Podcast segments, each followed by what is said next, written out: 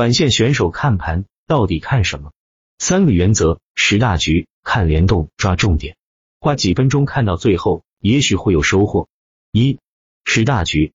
看盘不要仅仅只盯着自己持仓或者将要买入的股票，要将眼光放在大盘的整体氛围和板块上，比如领涨板块、领跌板块、总体上涨下跌的股票的数量对比等，这样才能更好的理解个股的走势。还要与过去三天的盘面数据进行比较，更重要的是要推演后面一天行情的演化路径。二、看联动。股票与股票之间会相互影响，一只股票涨跌会影响另外一只或多只股票涨跌。同样，板块与板块、题材与题材之间都会有联动或跷跷板的情况。注意这种关系，是我们理解市场的关键之一。比如，一只个股上涨，同时带动相关个股上涨，这只个股有可能就是龙头。如果一个板块持续几天，龙头个股涨停，但没有带动相关板块的个股上涨，跟风盘弱。大部分情况，这波行情就基本到尾声了。三、抓重点，每个时期总有一个主流板块，各板块都有龙头股；每个时期市场总有一个人气妖股，还有大跌时用来护盘的大盘股。这些股票在关键时刻影响整个大盘的走势，起到阵眼的作用，是我们看盘时需要重点关注的。还有一个重点就是赚钱效应和亏钱效应的变化。市场有四千多只股票，如果眉毛胡子一把抓，心中一团乱麻。不但累，还没什么效果。我们只需关注关注重点的板块、重点的个股，以及反映市场氛围的数据变化，就可以把控全局了。这里教个简单办法，新手可以直接用打板客网的交易系统一点六四版，这个非常很多东西都是为短线设置好了的。不知道这个工具的，自己问下百度。另外，看盘还有有两大任务：一、根据盘面变化。确认市场变化是否符合交易计划中的情况，同时实施交易计划。二、第一时间发现风险和机会，看牌打牌。比如要看连板个股、涨停数量、赚钱效应、主流板块的持续性等。其次来说说怎么看集合竞价，可以这样说：九月二十日至九月三十日这个时间段是重要的时刻，重点梳理以下五大要点：看昨天的主流板块，今天的开盘情况有没有继续强势的可能。开盘是否超预期？如果有，可出击龙头。看昨天涨停个股的高开情况，相比昨天数据变好或变坏的程度怎么样？这个是决定我早盘要不要按计划出手的再次确认。而至于龙头个股要不要参与，基于以下判断：一、先手就要买股，要买在一板进二板上。如果二板是一字板。那么第三天盘中要紧盯这只股，如果开盘下跌之后资金逃跑的不多，并且有资金迅速拉回，可以考虑盘中追买，位置控制在六个点以内。二、位置就是这只股的价格目前处在什么位置，高位、中位还是低位，包括大盘所处的位置，高位、中位还是低位。如果是题材正宗的龙头股，可以在反包的当天加仓操作；如果遇见加速涨停，那么就不能再加仓操作了。三。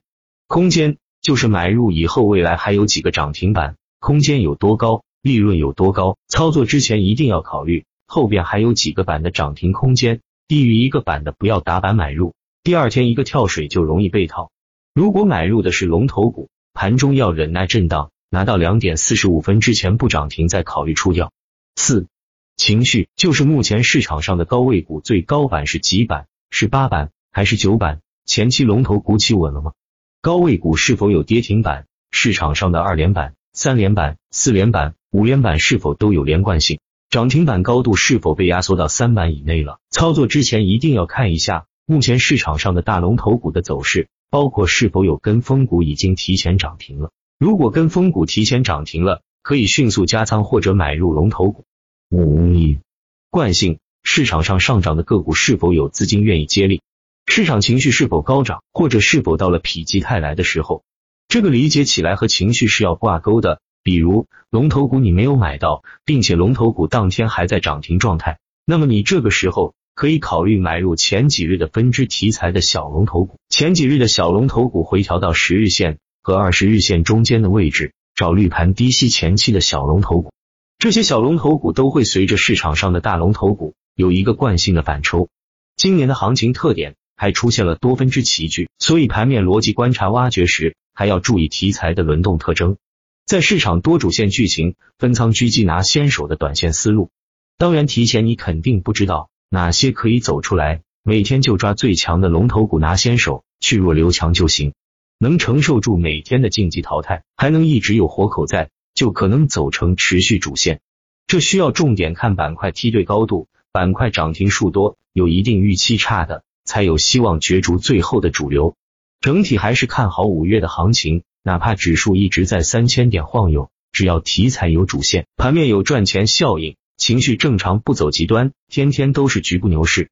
最后做短线也要有长期稳定盈利的模型。本把握几个口诀和纪律：有吃就跑，不行就换，分批操作，不求买点，止盈谨慎，止损坚决，分仓对冲，杜绝押宝，赚大亏少，只看整体。妖股重仓吃大肉，前排套利一夜情，有吃就跑，不行就换。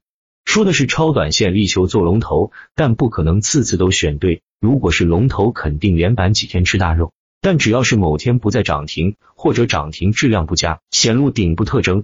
就要及时兑现落袋，有吃就跑，切换到其他敢启动的个股去。如果是选错了吃面，当日吃面，开盘就走弱的直打底，后续绝不再加仓，次日统统出局。当日涨停，但次日闷杀的，有时逢游资自救脉冲高点分批出局。因为既然走弱，说明不是龙头，那还浪费时间干嘛？及时认错，切换到更强的龙头去，用大肉对冲认错的亏损，而不是做 T 自救浪费时间。分批操作，不求买点。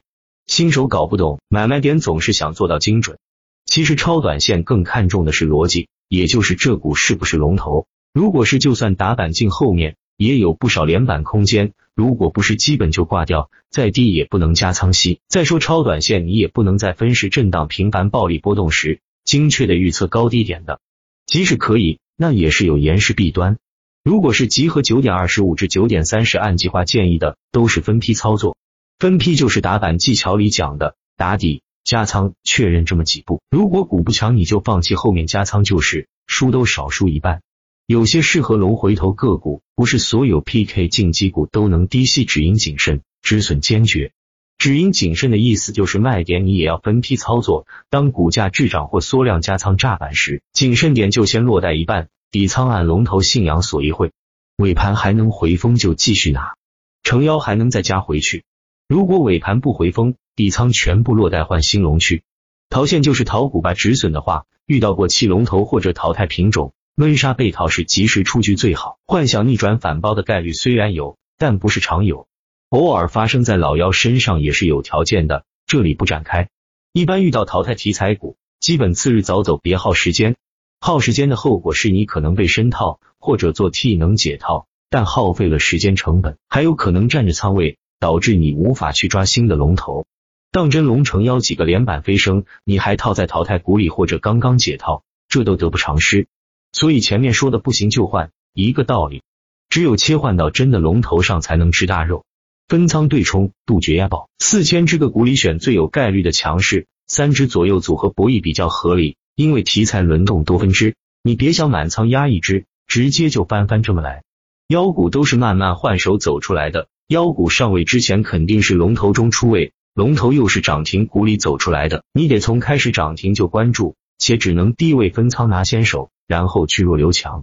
不涨停的次日微利落袋不贪心，涨停连板成功的继续留，手里一直是场内最强梯队，那要肯定在里面产生啊。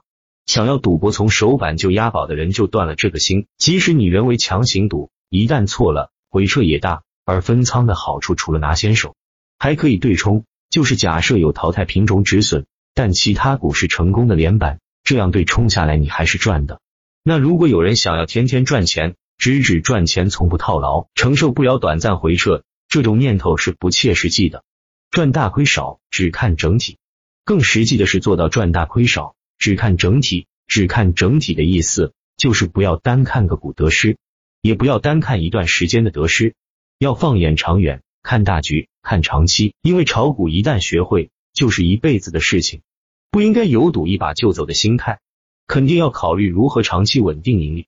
稳定的意思不是天天赚，只赚不亏，而是爬楼梯式的进一步缓一步，或者进三退一都可以。只要长期曲线在上升，就是进步。妖股重仓吃大肉，前排套利一夜情，意思是抓到妖股确立地位后，可以一路做 T 或者上仓位做博弈。而对于一般龙头或者分支龙头以及前排品种，都是套利为主，博个次日高开或冲高溢价即可。只要没有连板，都及时止盈落袋，切换其他品种。这些小肉基本拿来对冲失败的小亏和不应期的回撤。真正连板大肉就是剩下的利润，这样才是最好的。